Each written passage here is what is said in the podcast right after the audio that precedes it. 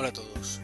Estáis escuchando el podcast de Trek 23, un podcast con licencia Creative Commons no comercial 3.0.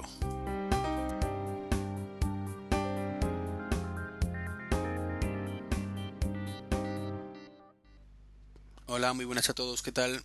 Estamos a martes 23 de agosto del año 2011 y estáis escuchando ahora mismo el podcast 88, el último o penúltimo antes de vacaciones, que no está muy claro si sacaré un huequito o no antes de irme de viaje.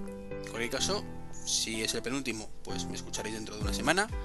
Y si no, pues pasarlo muy bien los que todavía no os hayáis ido de vacaciones y los que os habéis ido, pues espero que lo hayáis pasado también, evidentemente, muy bien. Y bueno, tras unas semanas de ausencia, pues aquí estamos de vuelta con un podcast cargadito. Espero tampoco enrollarme mucho, pero sí hay algunos temitas mm, interesantes. Perdón. Y voy a empezar por un par de correos que me han mandado. No es la tónica general que tener la fortuna de recibir correos de oyentes y en esta ocasión, bueno, pues tengo dos. Tenía también uno de Joe García, pero eh, es un audio correo y ese le vamos a poner en el próximo escenas de matrimonio, ya que aunque ya le contesté yo, mm, creo que el contenido que es interesante que lo responda Mitch, que sabe de estas cositas más que yo. Eso era un tema de instalaciones desde cero y cosas así. Y bueno, empezamos con el primer correo de David desde Barcelona y dice, muy buenas. Hace algún que otro mesecito curioseando por internet vi con tu página. Básicamente di con ella porque tengo un Mac Mini modelo 2010 con 2 GB de RAM y pensé en ampliarla cuando llegase el Lion. Tu artículo me sirvió de ayuda y me decidió a, cambiar, a realizar el cambio. Por 65 euros, incluido IVA y gastos de envío desde PC Green, monté 8 GB. Lion va suave, realmente el equipo va sobradísimo, al menos para el uso que le doy que de eso se trataba. Dos serán suficientes. Insuficientes, perdón. Eh, aprovecho para felicitarte por tu excelente página que pienso ojear de vez en cuando. Que te vaya muy bien. Saludos, David. bueno, pues muchísimas gracias por tu correo, David.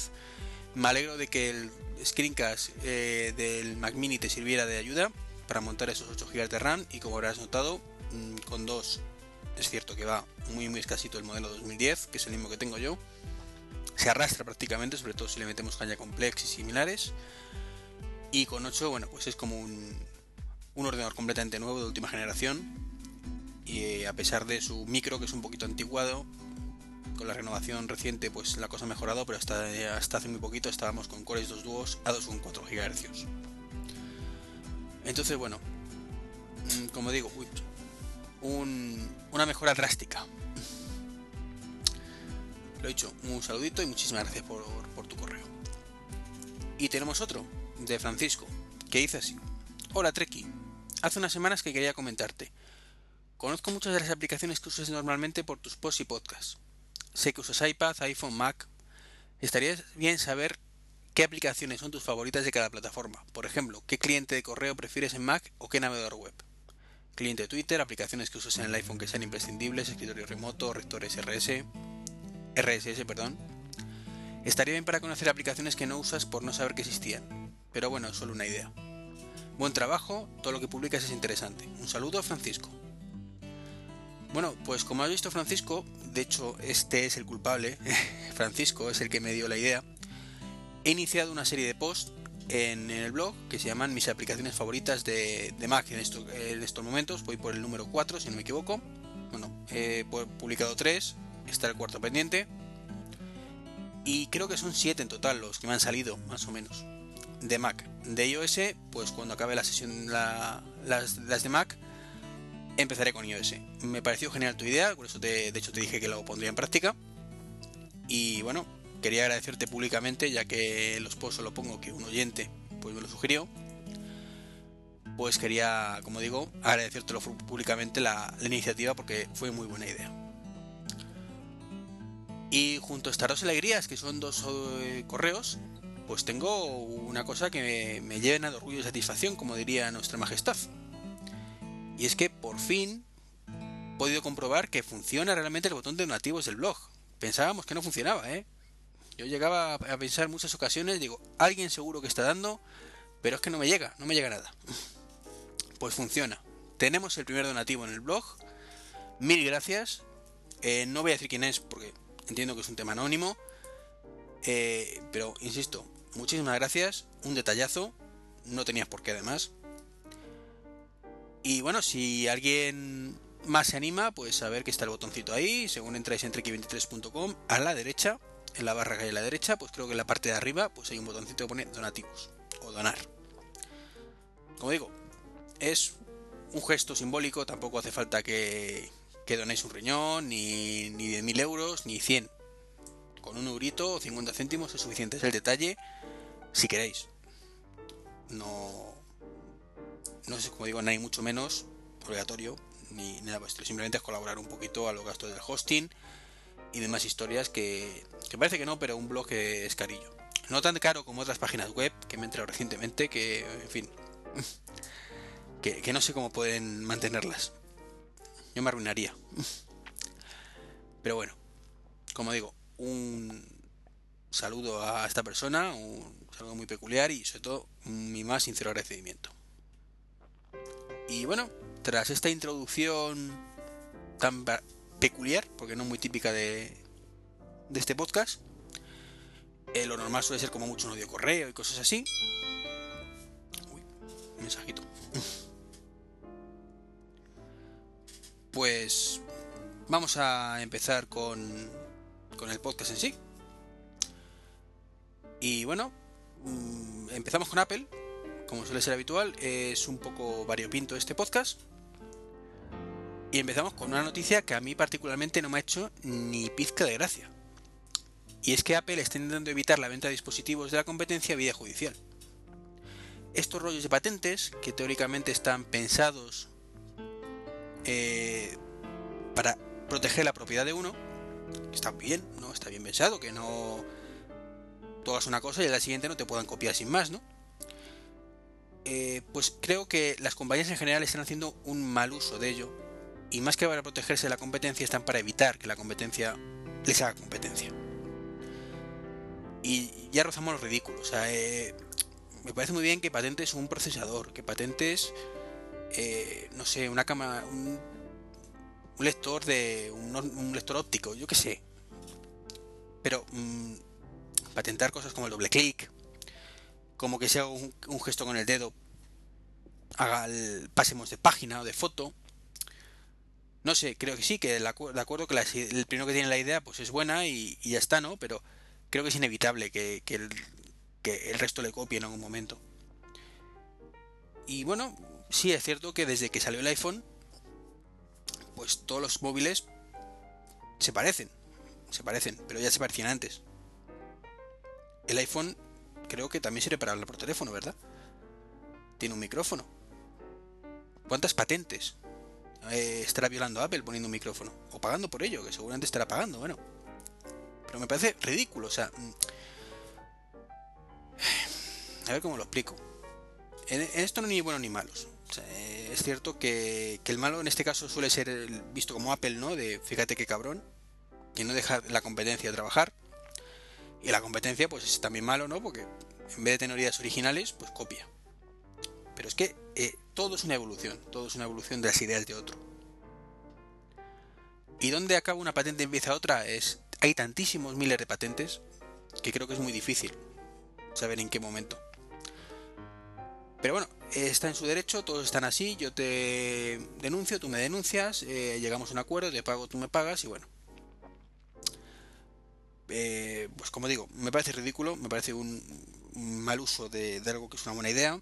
Creo que las patentes deberían caducar, en el caso de tecnología, en un plazo muy corto de tiempo, o sea, me parece estupendo que Apple con el iPhone y la pantalla multitáctil, pues tenga un año o dos de ventaja, un año mejor dicho, de ventaja con, la competencia. Un año, y eso ya lo he tenido de forma natural. ¿Qué pasa? ¿El resto no pueden copiar eso? ¿Por qué es una buena idea?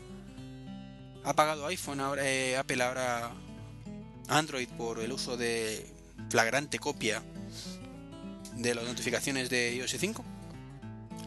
Me gustaría saberlo. pero creo que no. Me huelo que no ha pagado. Pero bueno, ¿acaso no es una buena idea y por qué no lo vamos a implementar? Android lleva con ese, sistema de, notificaciones desde hace dos años. Ya ha tenido su, tiempo de gloria como las mejores notificaciones del mercado. que llega un momento en que ya no hay más. O sea, ya cuesta muchísimo sacar cosas nuevas. Entonces, ¿se está todo patentado? ¿O todo lo que inventemos va a estar patentado con o, basado en una patente que encima cuesta una pasta? No sé hasta qué punto esto compensa. me parece mal. Me parece muy mal que las compañías estén jugando a, esto en vez de hacer, y esto lo siento, pero eh, Google lo ha dicho y creo que con razón, hay que hacerlo en el terreno de batalla y es en el mercado, que sacan mejores productos que la competencia.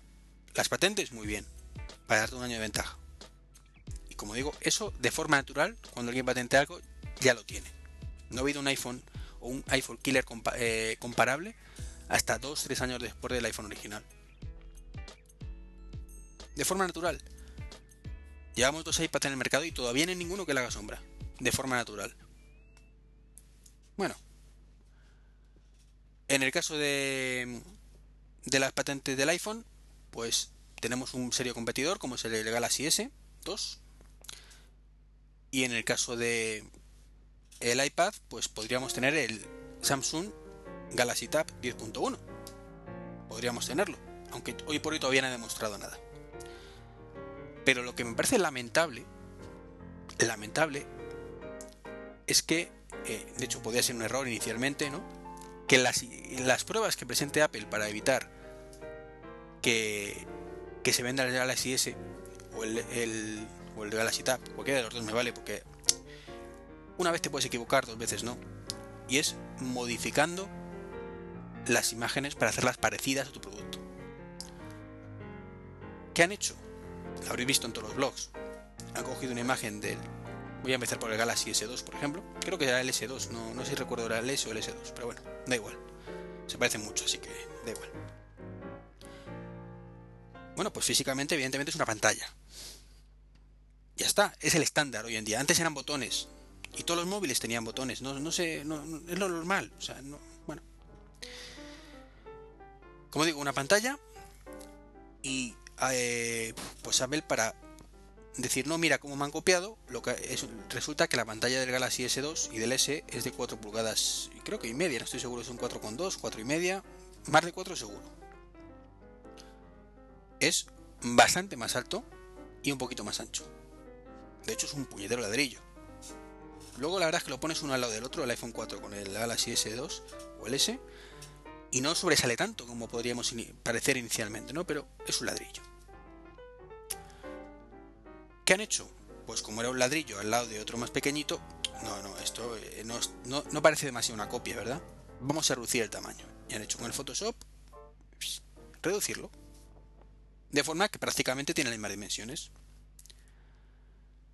Y habéis visto Android, ¿verdad? ¿Cuál es la página principal de Android? La de los widgets. Esos pedazos de inventos que Apple no copia, sería copiar por cabezonería no por otra cosa. ¿Y qué Android tiene? Pues eso es lo que vemos cuando encendemos un Android.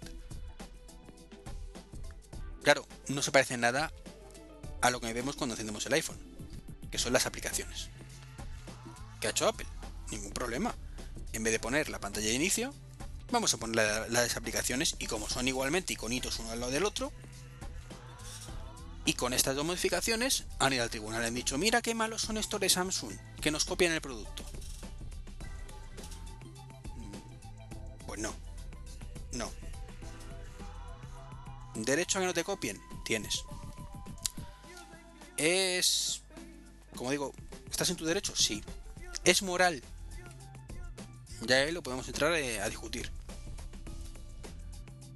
Me parece muy bien, como he dicho, que eh, a los dos meses de que lance su producto no sea ni ético ni nada que la competencia te copie flagrantemente.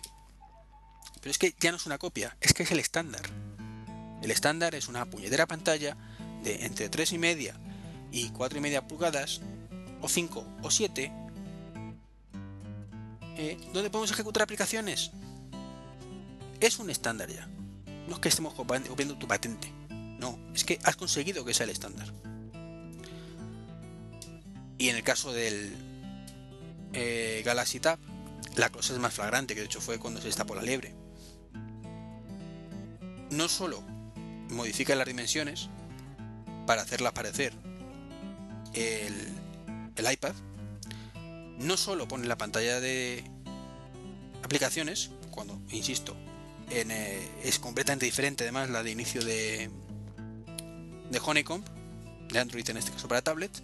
O sea, si la de móviles se parece poco, la otra ni te cuento. Sino que han cambiado las proporciones. El Galaxy Tab es de una proporción 16-9. Mucho más estrecho que ancho. O sea, que largo, perdón. Es para verlo en vertical, en horizontal, disculpadme. El iPad es 4 tercios. Y está diseñado, aunque luego nadie lo utiliza así, al menos nadie que yo conozca, para verlo en vertical. Entonces, ¿qué me están contando estos de Apple? Yo lo siento muchísimo, pero me parece un acto barrio bajero. Y insisto, critico tanto a Apple porque me encanta Apple. Y cuanto más queremos una cosa, más lo criticamos, es así. No penséis que es que tengo manía Apple, todo lo contrario. Creo que es demostrable, además.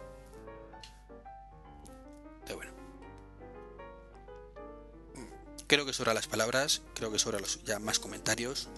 Como digo, las patentes creo que son un cáncer. Una buena idea que se ha convertido en un cáncer. Y bueno, de momento consiguieron bloquearlo en el lanzamiento en Australia del Galaxy Tab. En Alemania creo que también han conseguido algo. Por suerte creo que en el resto de Europa han reculado porque se iba a mantener lo de Alemania cuando vieron la falsificación o modificación de las imágenes. Y veremos qué pasa ahora. Yo desde luego creo que Samsung debería demandar a Apple por daños y perjuicios. Apple tiene que sacar mejores productos, que para eso tiene un año de ventaja. O dos. Aprovecha esa ventaja, claro que es más cómodo quedarte tocando de la barriga y diciendo, como ya tengo mi producto, que no me lo toque nadie. Y el año que viene eh, le pongo simplemente un poquito más de RAM y un poquito mejor cámara pues para estar al día. Es más cómodo, evidentemente. Y mientras los abogados que hagan su trabajo. Y es que eh, creo que la innovación hay que hacerla siempre. Hay que luchar porque tu producto sea el mejor. Y si te copian, pues inventas algo mejor, ¿qué brazo estás? ¿O qué pretendemos? ¿Trabajamos un año y vivimos de la renta 20? ¿A qué me recuerda eso? ¿Qué modelo de negocio es ese? Ah, sí, la música. Los libros. Eso que tanto se critica. Con toda la razón del mundo. El que graba un disco, que venda el disco y dé conciertos. Y al año siguiente que grabe otro. Y el que haga un producto, tres cuartos de lo mismo. En fin, Serafín. Pasamos al siguiente tema y relacionado indirectamente. Bueno, o no pasamos a otro tema, porque hoy es día ya 24 de agosto, estoy haciendo un, pequeña, un pequeño anexo en este podcast, y es que según lo estaba montando, pues en el día de hoy he leído cosas bastante curiosas de estos temas que comenté ayer. El primero de todos es que Samsung, como parte de la defensa contra el tema del Galaxy Tab, pues se ha puesto ante el juez, o va a poner ante el juez, no está muy claro, no, me he enterado bien, unas imágenes de 2001 de en el espacio para demostrar pues que evidentemente eh, eso de una pantalla que ocupe todo, un eh, todo el tablet y que sea finito y redondeado por los bordes y por detrás un plano y tal, pues no es ningún invento del siglo que y de Jonathan Ive, sino pues que ya estaba ahí de antes. Algo que, como, si, si os habéis escuchado atentamente esa, esa parte inicial que como digo era pues básicamente lo que, lo que comentaba, ¿no? que todo está inventado de antes y simplemente bueno, pues es adaptarlo y, está claro que a lo mejor si las tablets, que ahora está de, de moda esa, ese, dibujo ¿no? que hay de las tablets antes y después del iPad, pues vemos que esas tablets pues eran anchas, gorditas, con Windows, vale.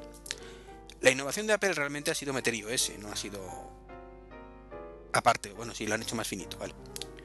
Pero es que la tecnología de hoy en día permite hacer eso más finito.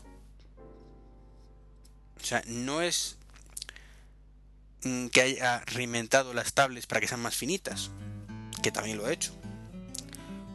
Es la evolución natural. O sea, las últimas tablets eh, no, no las utilizaba, yo utilizaba un MPC en su momento, pues evidentemente era como tres veces eh, o cuatro veces un iPad actual. Pero es que han pasado cuatro años a lo mejor desde ese momento. Entonces, la tecnología ha avanzado muchísimo.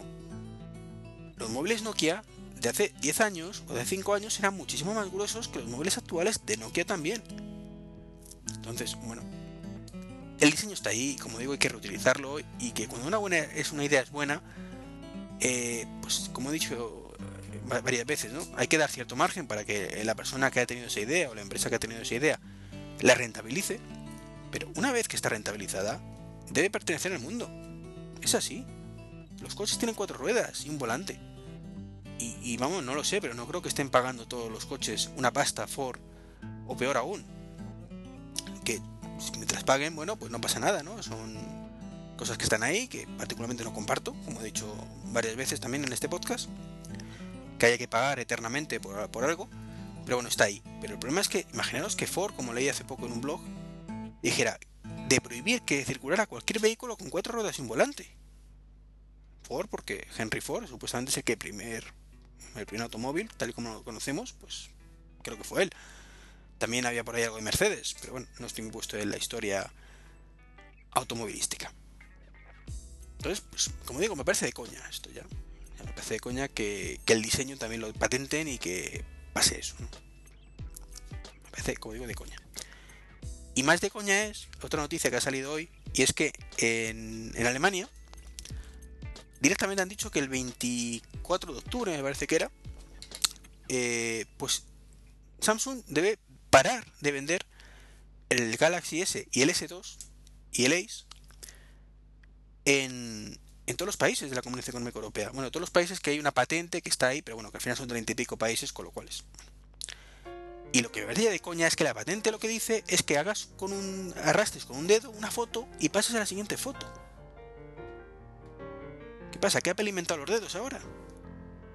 De coña, o sea, es como cuando Windows intentó, y no sé si lo consiguió, patentar el doble clic. O el clic derecho del ratón. O sea, me parece de coña esto. O sea, ¿cómo pueden permitir una oficina de patentes que se patente algo que es natural? Un gesto. Sí, que la patente que es que además que el gesto pase de foto. Y muy bien. ¿Y cómo quieres pasar la foto? Si tenemos pantallas multitáctiles que hace 5 años no existían. Con un botoncito como antes, con, un clic en un sitio, en una esquinita. O hacer zoom. Venga ya. O sea, eh, las pantallas multitáctiles son de, hace poco tiempo. O sea, y, bueno, en fin. Que me, enciendo otra vez. Simplemente quería ponernos al día de este gran problema que creo que, que está ocurriendo. Y como usuarios creo que deberíamos luchar contra ello. No me parece normal, como reitero una vez más, que se puedan patentar las cosas que se patentan y sobre todo en los plazos de tiempo que se patentan. Unos meses, un año, perfecto. Pero eso, insisto, lo da el mercado. Una empresa no fabrica un tablet de cero en un año. No lo fabrica. O en un mes, mucho menos. Ni un teléfono. Tú sacas teléfono, estupendo. Has tenido tus dos, tres años de gloria. Ya está. Y no va más. Ya verás cómo sigue estando la cabeza y siguen comprándote. De hecho, aunque no hagas estas cosas tan sucias, eh, Apple, te siguen vendiendo, sigues vendiendo eh, iPhone como locos. En fin, pasamos al siguiente tema. Y es que, como he dicho, me encanta Apple, tiene cosas muy buenas y cosas muy malas. Y la prueba de que me encanta Apple es que me voy a todas las inauguraciones de Apple Store que abren en Madrid. Lo siento, mi economía no me permite irme a más sitios y tampoco han inaugurado más sitios aparte de la de Barcelona, pero bueno, y es que el pasado fin de semana, el día 20, si no recuerdo mal, se inauguró la Apple Store de Parque Sur. Eh, se montó una quedada por Twitter, eh, por supuesto mm, me apunté, de hecho puse un post para ver si centralizábamos un poco más la cosa. Y aunque es cierto que no fuimos demasiados en la quedada, luego vi que por Twitter que había ido más gente, que no había dicho nada. Cada uno pues puede con sus grupillos y tal, no hay ningún problema, evidentemente. Bueno, llegamos allí a las 8, estaba... Podéis leer una crónica completa en el blog, o sea que, que los detalles escabrosos están ahí metidos. Pero aunque, aunque al principio éramos un poquita gente en la cola, que éramos a lo mejor 30 o 40 personas como mucho, eh, y aunque habíamos ido de Twitter muy poquitos, la verdad es que lo que parecía que iba a ser un fracaso, yo particularmente me temía lo peor. Bueno, lo peor. Tampoco está mal, ¿no? Que tengas allá 30 o 40 tíos a las 8 de la mañana para abrir una tienda. Yo creo que tampoco está tan mal, ¿no? Pero comparado con Sanadú, pues claro, choca, ¿no? Pero también es cierto que las fechas no acompañaban. Pleno mes de agosto, eh, la gente de vacaciones, un sábado... Bueno, sí, el sábado no es mala fecha, ¿no? Pero ya no la novedad, en otro centro comercial. Y sin embargo, pues a partir de las 9 y cuarto, 9 y media, pues empezó a llegar gente, empezó a llegar gente y, aquello se llenó nuestra bandera de nuevo, ¿no? Nos dieron nuestra camiseta de rigor, camisetita. Y nos lo pasamos genial, sinceramente. La Apple Store está, como digo, en el centro comercial Parque Sur, en Madrid, en Leganés concretamente. Eh, mejor comunicada con el centro que Sanadu y es un poquito más grande. Para que os hagáis una idea, si conocéis Sanadu, pues es a lo mejor como un 10, un 15% más grande. Eh, lo entre lo ancho y lo largo. No es que sea enorme, no es como la de Barcelona, que es enorme en comparación, que es un 30% más, o menos, ojímetro, pero sí algo a, tamaño eh, a caballo entre ambas dos. Entonces, bueno, desear toda la suerte del mundo a la, nueva Apple Store. Eh, allí además pude ver que había muchísima gente de apoyo de Sanadú. Que claro, yo es que vivo cerca de Sanadú, lo he dicho muchas veces, y casi tengo fichado a todo el personal. Hay alguno que me tiene mi fichado también. Eh, y, la verdad es que sinceramente ya me da muchas veces vergüenza pasar a la Apple Store de Sanadú. O sea, digo, es que van a pensar que este, ya está el, plasta este aquí. Entre eso y que como he dicho alguna vez soy gafe y que cuando no me falla una cosa me falla otra, pues siento un poquito de, vergüenza al ir, ¿no? Pero bueno, eh, la tienda por dentro, pues prácticamente idéntica a la, de Sanadu. De hecho, si no conoces bien las tiendas, te dicen que, es Sanadu y te lo crees, o, al revés.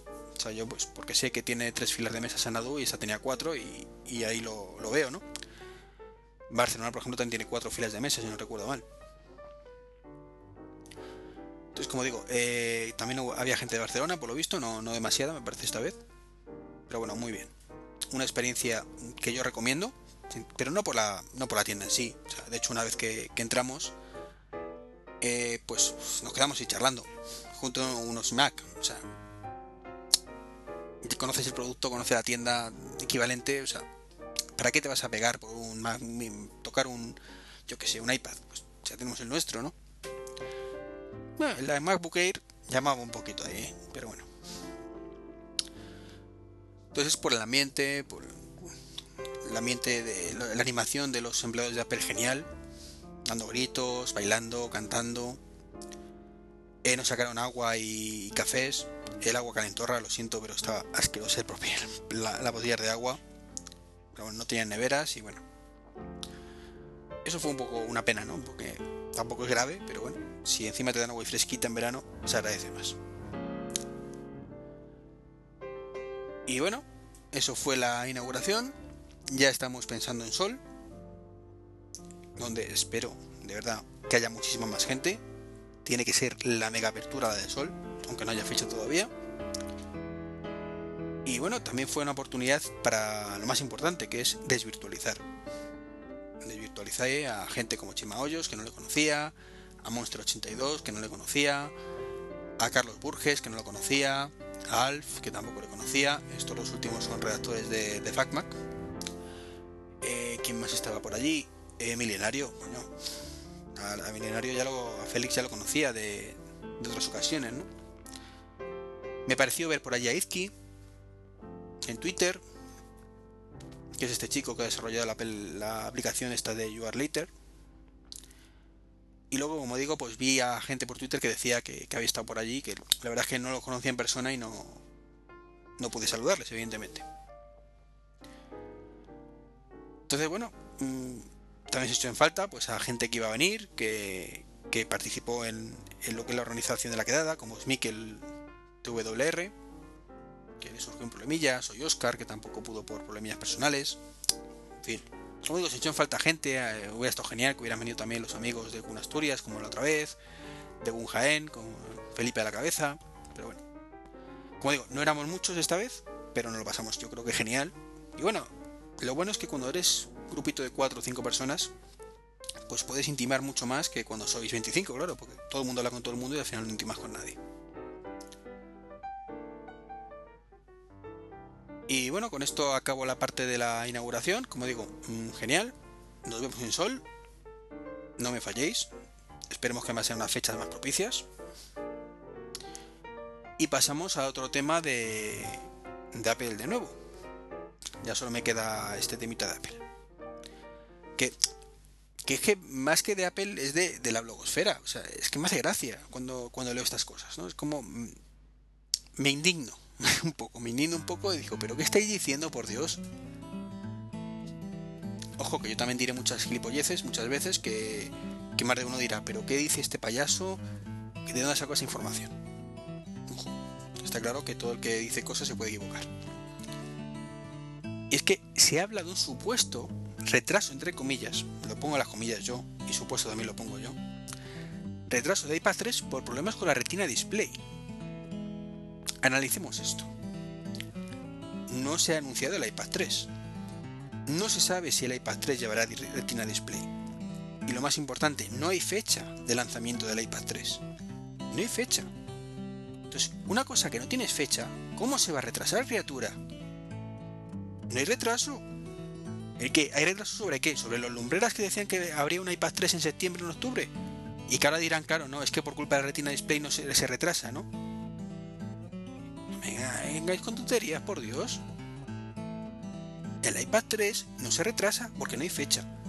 Retraso es cuando Apple se lanza una keynote el día 15 de marzo y dice, en 15 días tendréis el iPad 3 en la calle. Y una semana después, con un problema con la retina display, cogen y dicen, lamentamos comunicaros que en vez del día de la semana que viene será dentro de un mes. Eso es un retraso debido a la, a la, retina display en el iPad 3. Pero hoy por hoy no tenemos constancia de que haya retina display en el iPad 3, son rumores. Y por tanto, dado que ni siquiera hay fecha, no hay retraso posible.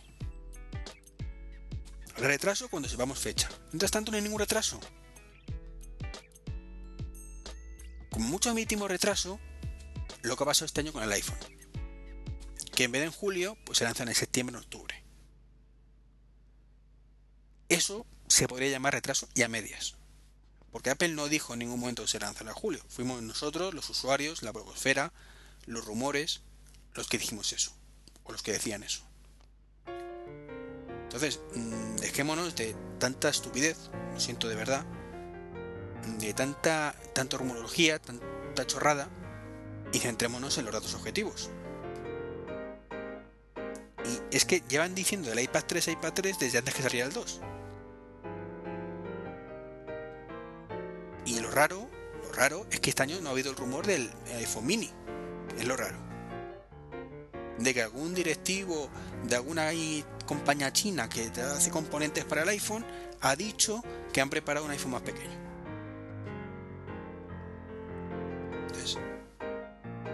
Centrémonos y sinceramente creo que tenemos que ser más profesionales, compañeros de la blogosfera. Más profesionalidad. Y por lo menos, ya que no queda más remedio que muchos blogs pongan rumores, pues porque es así, porque no hay noticias. Y bueno, pues queréis que no, la rumorología anima bastante. Pues si no hay más remedio que ponerlo, seamos coherentes. Y no pongamos que el iPad 3 se va a retrasar por problemas con el Retina Display, cuando no sabemos ni el Retina Display va a ser así, que seguramente lo sea. Ni mucho menos la fecha de lanzamiento, que no se sabe. En fin, voy a poneros una promo que, me enciendo, me enciendo. Y llevo todo el podcast encendido, como si no lo había notado. Dentro promo. Un saludo.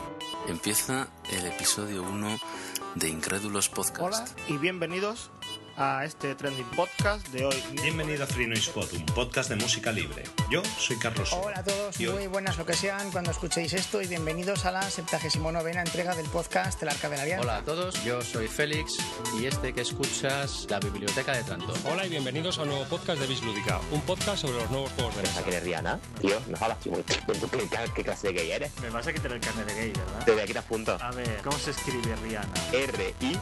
Todo esto y mucho más en la radio de los podcasts.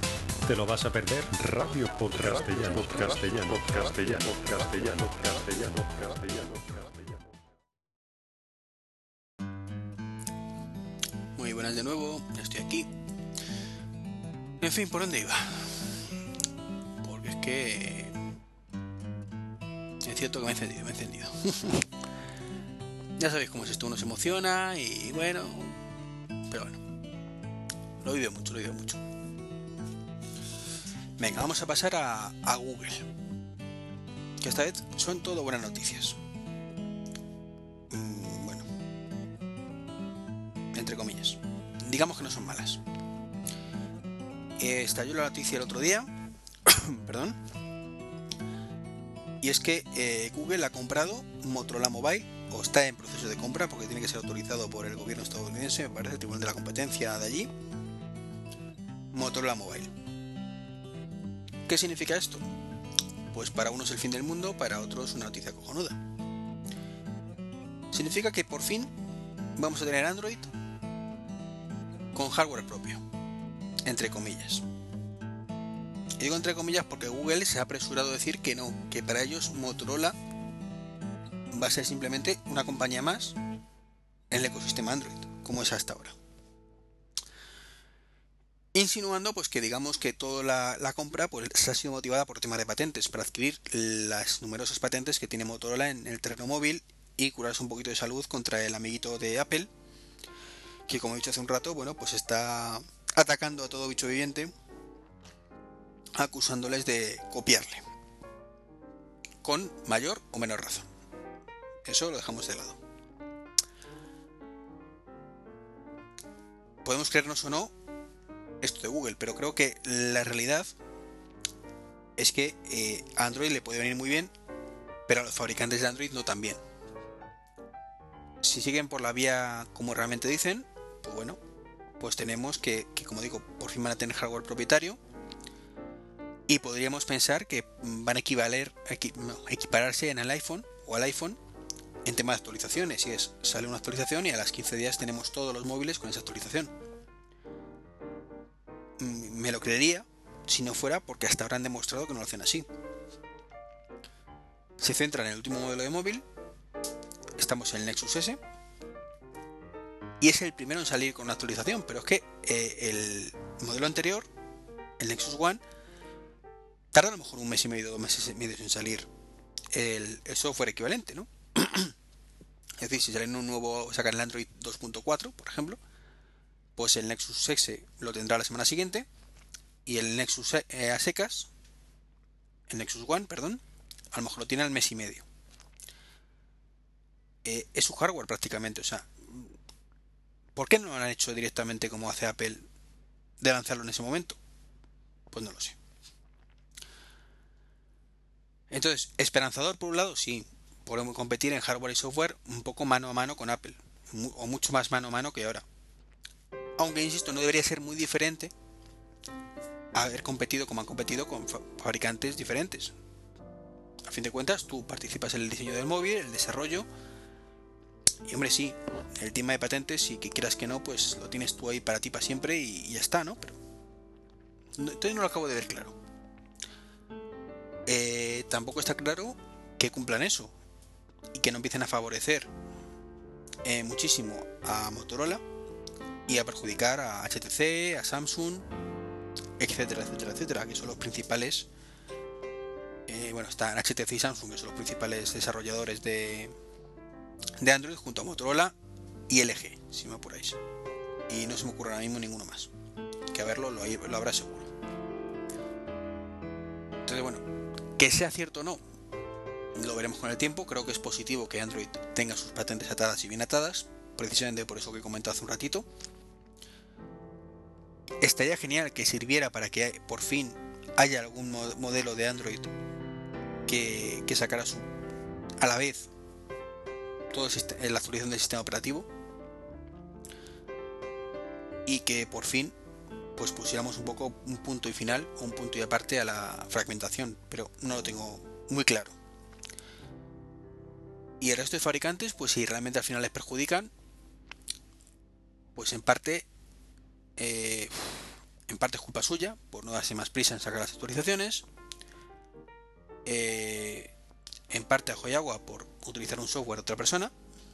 Pero claro, en parte está lo de, joder, es que gracias a mí Android es lo que es. Entonces, bueno, me parece un feo detalle en ese caso por parte de Google no agradecer como se merecen a los fabricantes el, el trato que han dado a Android.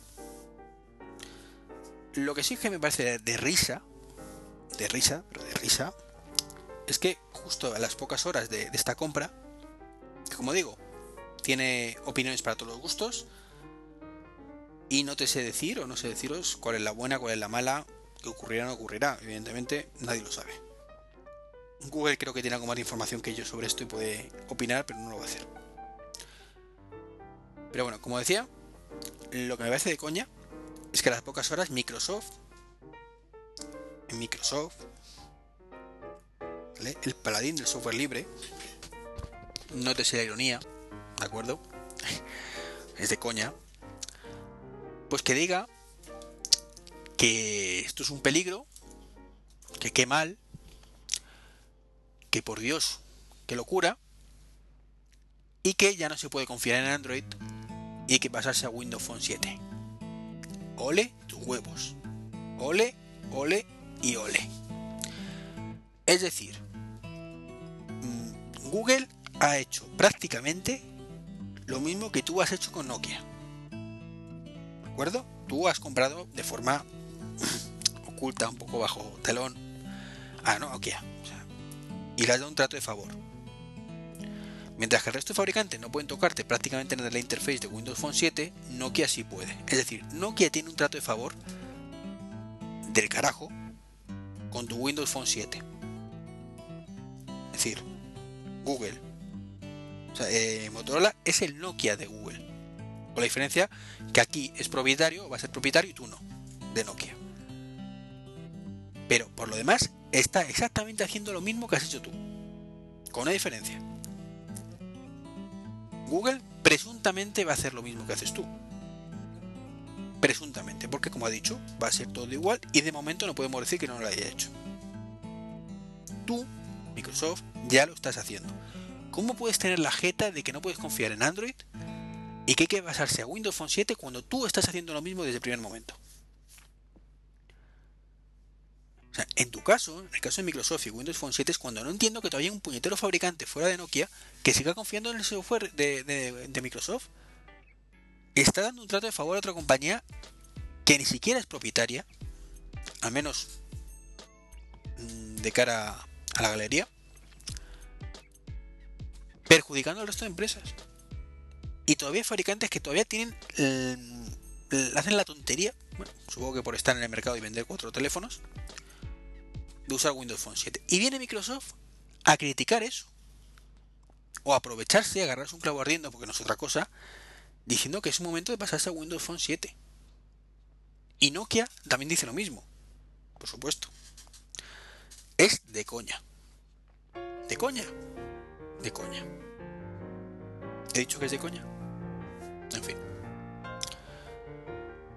Bueno. Microsoft. eh, no digo nada.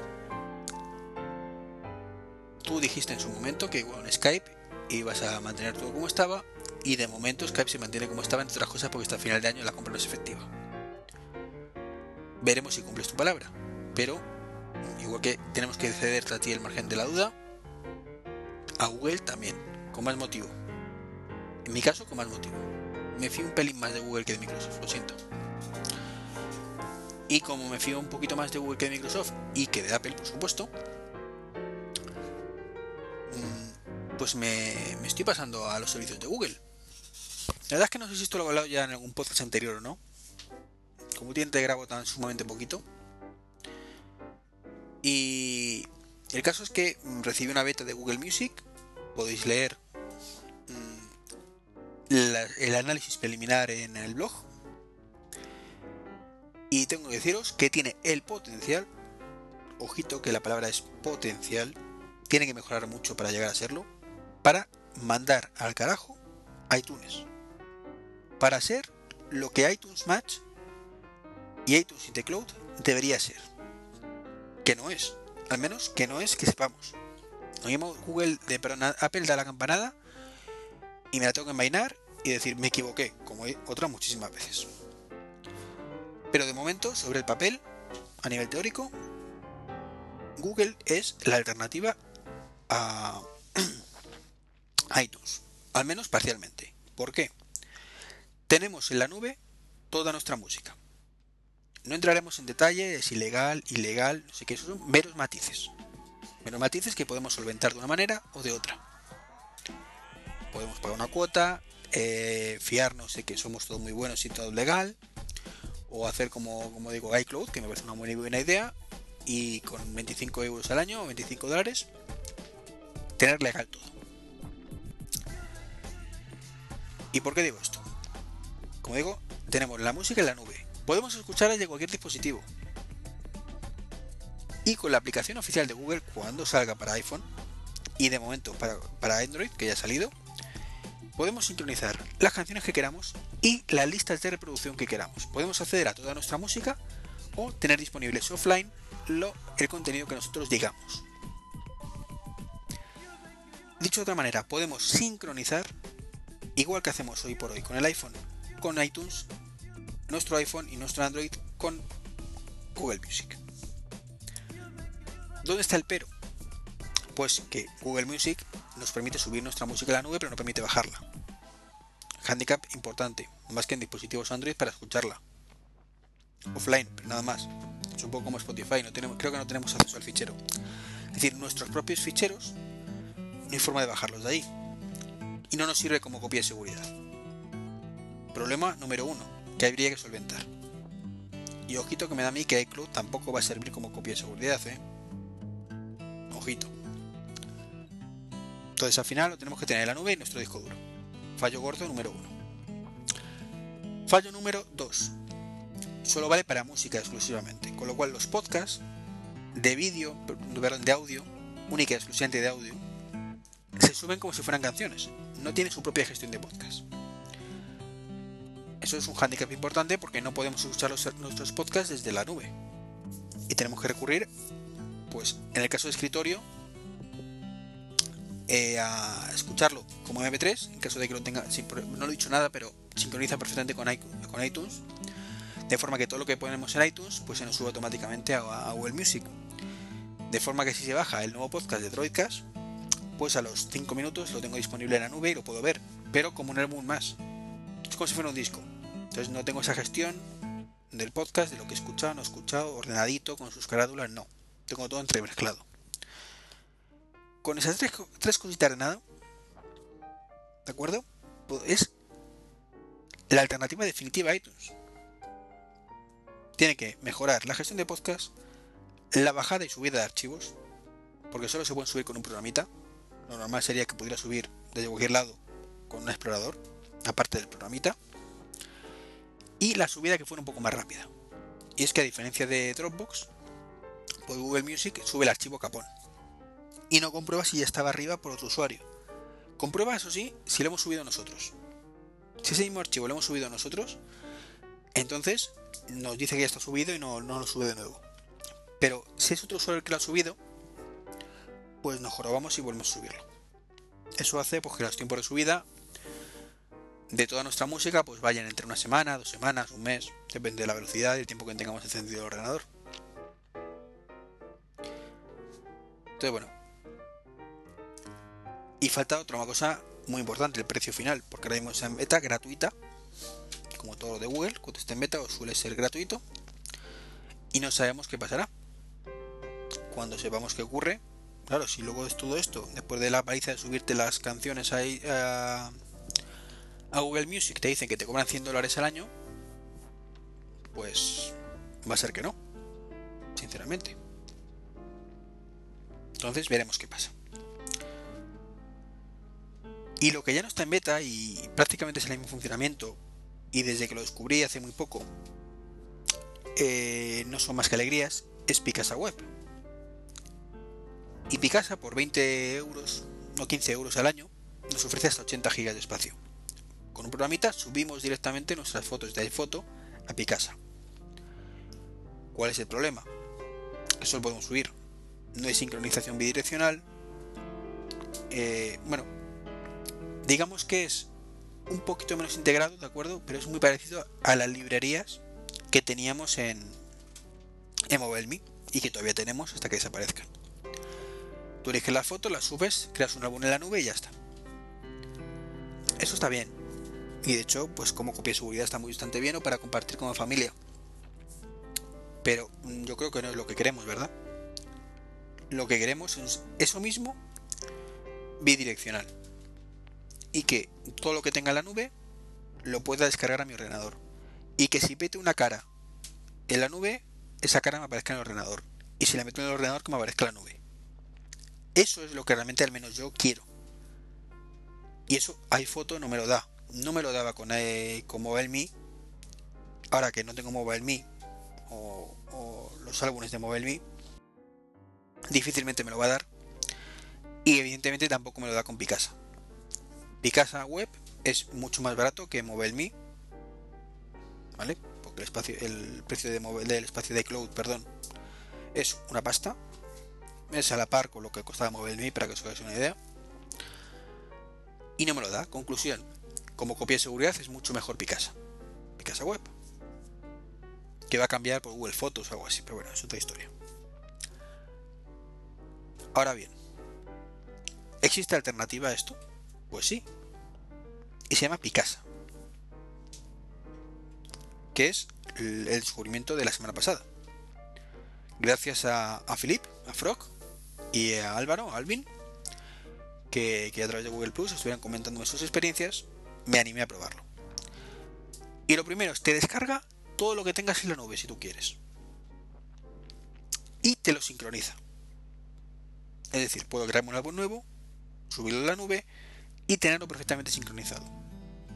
De forma que me voy a otro ordenador y digo, en este otro ordenador quiero solo sincronizar este, este, este álbum. Y me lo baja. Entonces, está muy bien en lo que queremos, lo que yo quería. El problema, que Picasa no está integrado con el sistema operativo, hay fotos sí, y que Picasa es todo menos intuitivo. Lo digo así, o sea, todo lo intuitivo que es iPhoto y es todo lo intuitivo lo tiene delimitado iPhoto. Y Picasa todo lo que no tiene delimitado no lo tiene intuitivo tampoco. Entonces, bueno. Es uno u otro. Eh, como digo, Picasa funciona muy bien, pero no es muy intuitivo y sobre todo no se integra con el sistema operativo y no se integra con iPhone.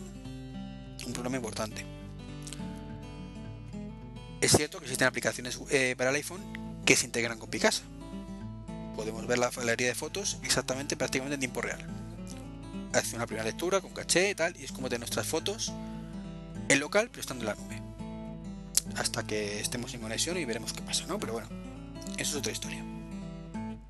El problema, que si me voy a WhatsApp y digo enviar foto, me va, a ir a la librería. No me va a ir a la librería de Picasa de esa aplicación, sino a mi librería de fotos. Porque eh, Apple es Apple y solo permite acceder a las fotos que tienes en tu carrete y en la librería, no en la otra aplicación. Si necesito una foto para mandarla por mail, a lo mejor sí puedo.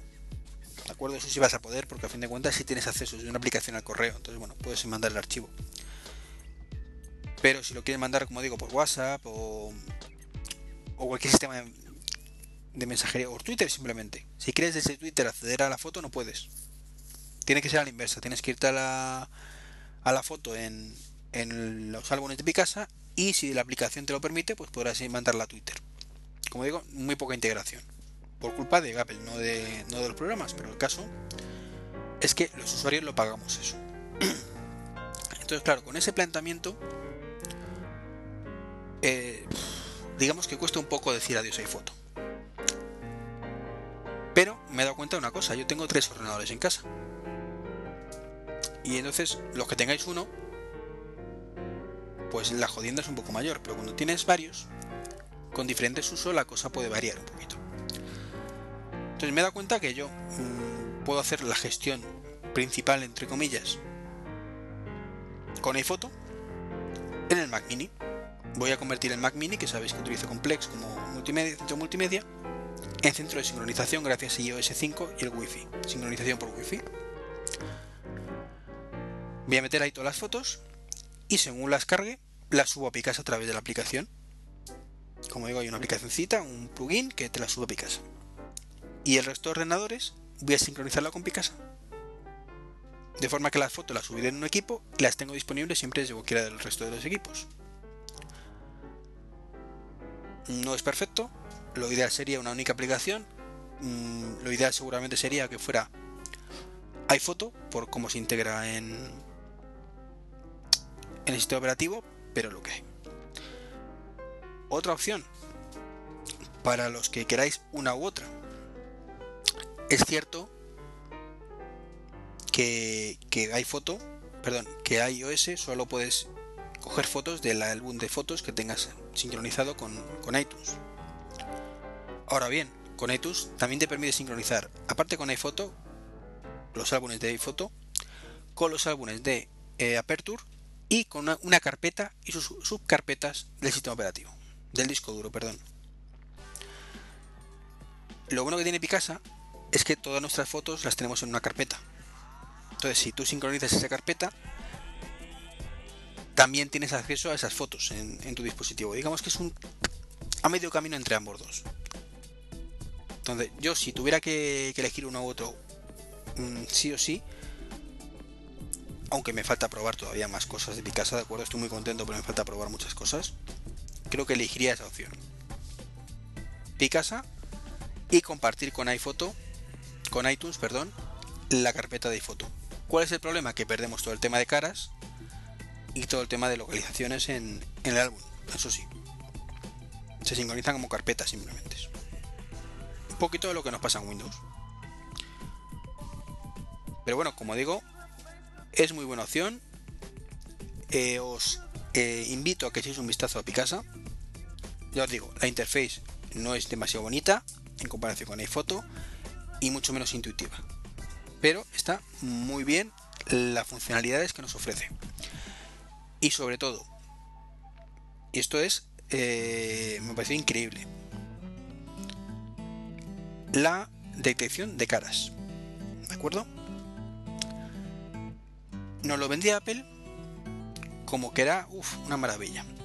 En el momento que lanzaron iPhoto 09 con detección de caras, si no recuerdo mal, porque creo que la 08 no la llevaba, o, si la llevaba y no estoy muy seguro, bueno, da igual. Nos quedamos todos babeando. Claro, hasta que te lo instalas y te das cuenta que funciona muy bien con el MacBook, el Mac Pro que tienen los de Apple y con las 5 fotos perfectamente tomadas para que no se pueda equivocar. Y te das cuenta de que tienes que tirarte meses y meses y meses diciendo esta persona en esta foto no está, pero es esta otra, en fin. Claro, uno piensa, claro, es que es muy complicado por un ordenador detectar caderas. Y encima saber quién es quién. Y te lo tomas así, como, bueno, demasiado que más o menos funciona. Funciona más o menos y al final ni lo utilizas porque te desesperas, ¿no? Pero bueno, más o menos funciona. Hasta que llegas a mi casa y te das cuenta que empieza a detectarte las caras y que se equivoca en menos del 10%.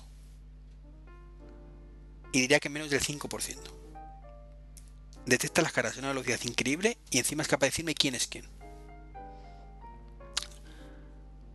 En ese momento te das cuenta de que la detección de caras de iPhoto es una puñetera mierda.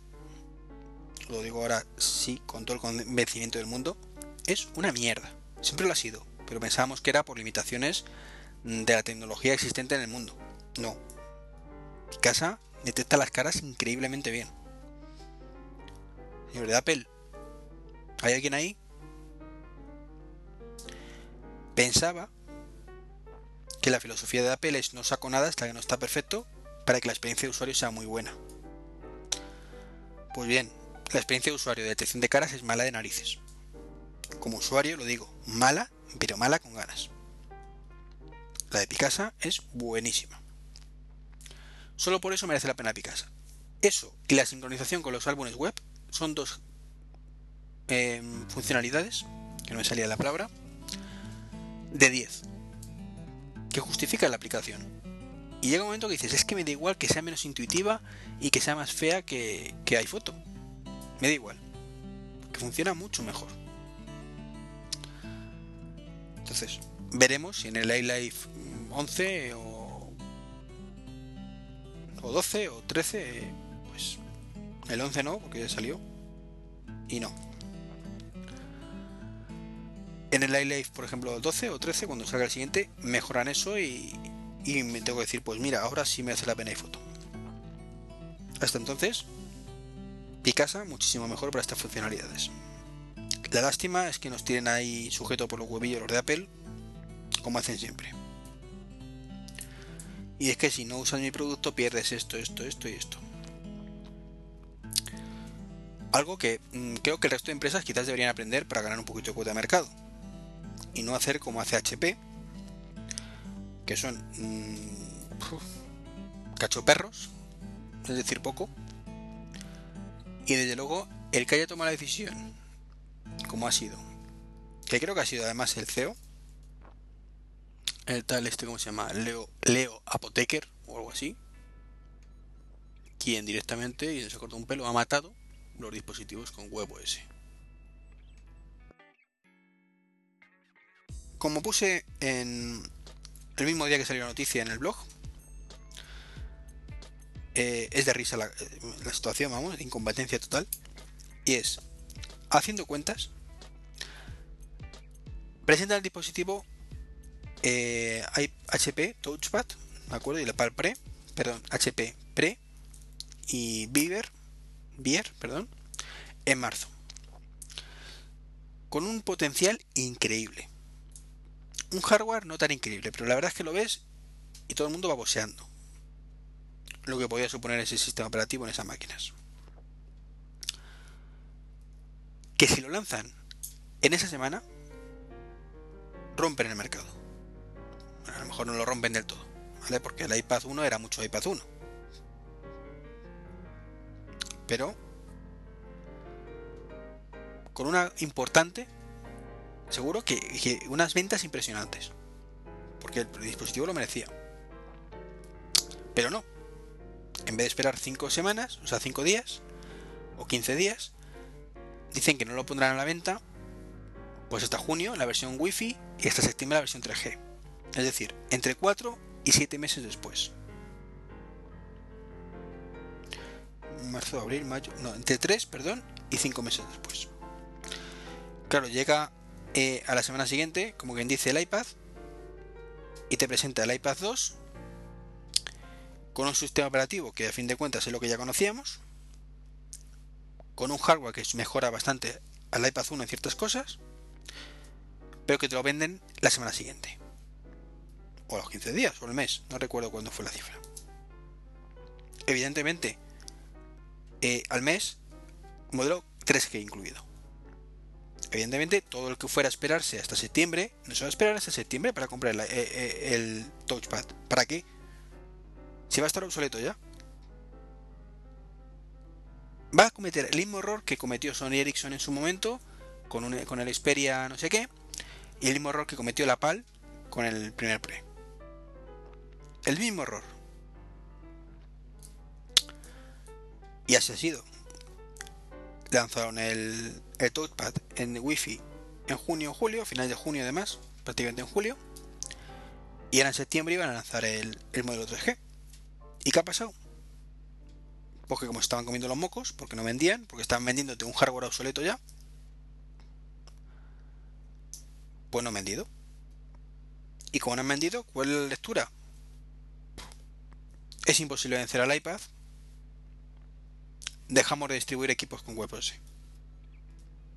Ole tus huevos. Ole, ole y ole. Sí, señor. ¿Para qué vamos a hacer un poquito de autocrítica y darnos cuenta que nuestra estrategia ha sido nefasta? ¿Para qué? No. No, ¿para qué? Cuando hablamos del único sistema operativo que podía hacer sombra realmente al iPad. Porque no nos engañemos. Android es a, iOS lo mismo que Windows a macOS. Y sí, podrá vender más. Podrá vender más. Mucho más. Seas líder del mercado. Pero no es un ecosistema. Es una cosa abierta, entre comillas lo de abierto, prácticamente compatible con cualquier cosa. Pero no tiene su propio ecosistema. WebOS sí tenía su propio ecosistema.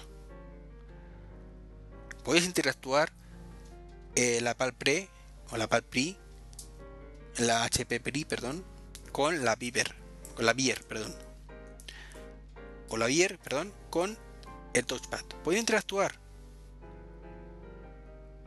Interactuar entre ellos de forma que tuvieran funcionalidades que con ningún otro dispositivo de mercado podrían tener nunca. Ecosistema cerrado. La clave del éxito de Apple. Eso que por algún extraño motivo ninguna empresa ve. Porque os lo juro que no lo entiendo. ¿Cómo después de tantos años todavía no se han dado cuenta de que el secreto de Apple es un ecosistema cerrado? Que ofrezca ventajas respecto al resto. Con lo fácil que es. Hacerlo no, pero al menos tomar el camino correcto. Claro, para vencer ahora tienes que hacer un ecosistema cerrado, pero mucho más abierto que Apple. Que se puede hacer. Con un poquito de esfuerzo. Y sin coger a la gente por los huevos y que esté la gente contigo porque quiera. No porque no le quede otra. Al menos en mi teoría. También diréis, mm, ¿y tú quién eres para opinar? Bueno, opinar puede todo el mundo, ¿no? Pero no es cierto que no soy nadie en el mundo empresarial como para poder valorar esto. Pero es de esas cosas que la veo tan sumamente claras que me extrañaría mucho equivocarme. Aunque bueno, me he equivocado tantas veces, ¿verdad? en fin, con esto acabó el podcast. Mm, como, habéis, podido ver, cabreado con muchas cosas de Apple, como es habitual últimamente. Eh, triste con muchas cosas de HP y animado con cosas de Google. Pero no me, a- no me pasaré de Android de momento. De momento, como digo siempre. Tenía esperanzas, y tengo todavía, de que hay una oferta de Yastel, que creo que no os he comentado, y es que si llevo a tres amigos, bueno, pues aparte de un descuento que nos hacen ambos, eh, pues llevo a tres antes del 30 de septiembre, pues me regalan un S2. Creo que sería muy buena entrada, puerta de entrada en el mundo Android. Así que si alguno de vosotros mm, está pensando en cambiar de proveedor de internet y además quiere un descuento en, en Yastel y además hacerme un favor, porque a fin de cuentas es hacernos un favor mutuo, que se ponga en contacto conmigo, que yo le paso mis datos y a través del plan amigo, bueno, pues a ver si conseguimos, como mínimo, que tenga un descuento él, que eso nunca viene mal. Luego también tendré un, pequeño descuentillo que tampoco viene nunca mal. Y bueno, si son tres, pues mira, un S2 que, que me gano. Que coño, me lo merezco, ¿no? bueno, pues lo dicho. Eh, si queréis donar pasta, sabéis que podéis. Si queréis, eh, hoy estoy muy pi- pidiendo mucho, ¿verdad? Donativos, que os deis de alta con Yastel. No es mi estilo, no es mi estilo. Y no voy a hacerlo más. Simplemente me gusta de vez en cuando comentar las cosas porque, bueno, como digo, puede ser bueno para ambas partes. Eh, me despido ya. Eh, un fuerte abrazo a todos. Y bueno, nos escuchamos con poco suerte la semana que viene. Si hay tiempo y chicha. Y si no, pues a la vuelta de vacaciones. mm, Pues me incorporo. Vuelvo de viaje el día 15 para que os, hagáis una idea. Así que a partir de esa fecha, pues en cualquier momento, pues una grabación puede caer. Un abrazo y hasta el próximo podcast. Ay, se me olvidaban. Medio de, de contacto. El blog www.treki23.com A decir el foro, pero yo no tengo foro. Eh, Twitter, treki23. eh, correo electrónico, treki23.gmail.com gplus treki23.gmail.com y yo creo que ya está, porque MobileMe pues casi no lo utilizo ya. Un saludito y nos escuchamos en el próximo. Hasta luego.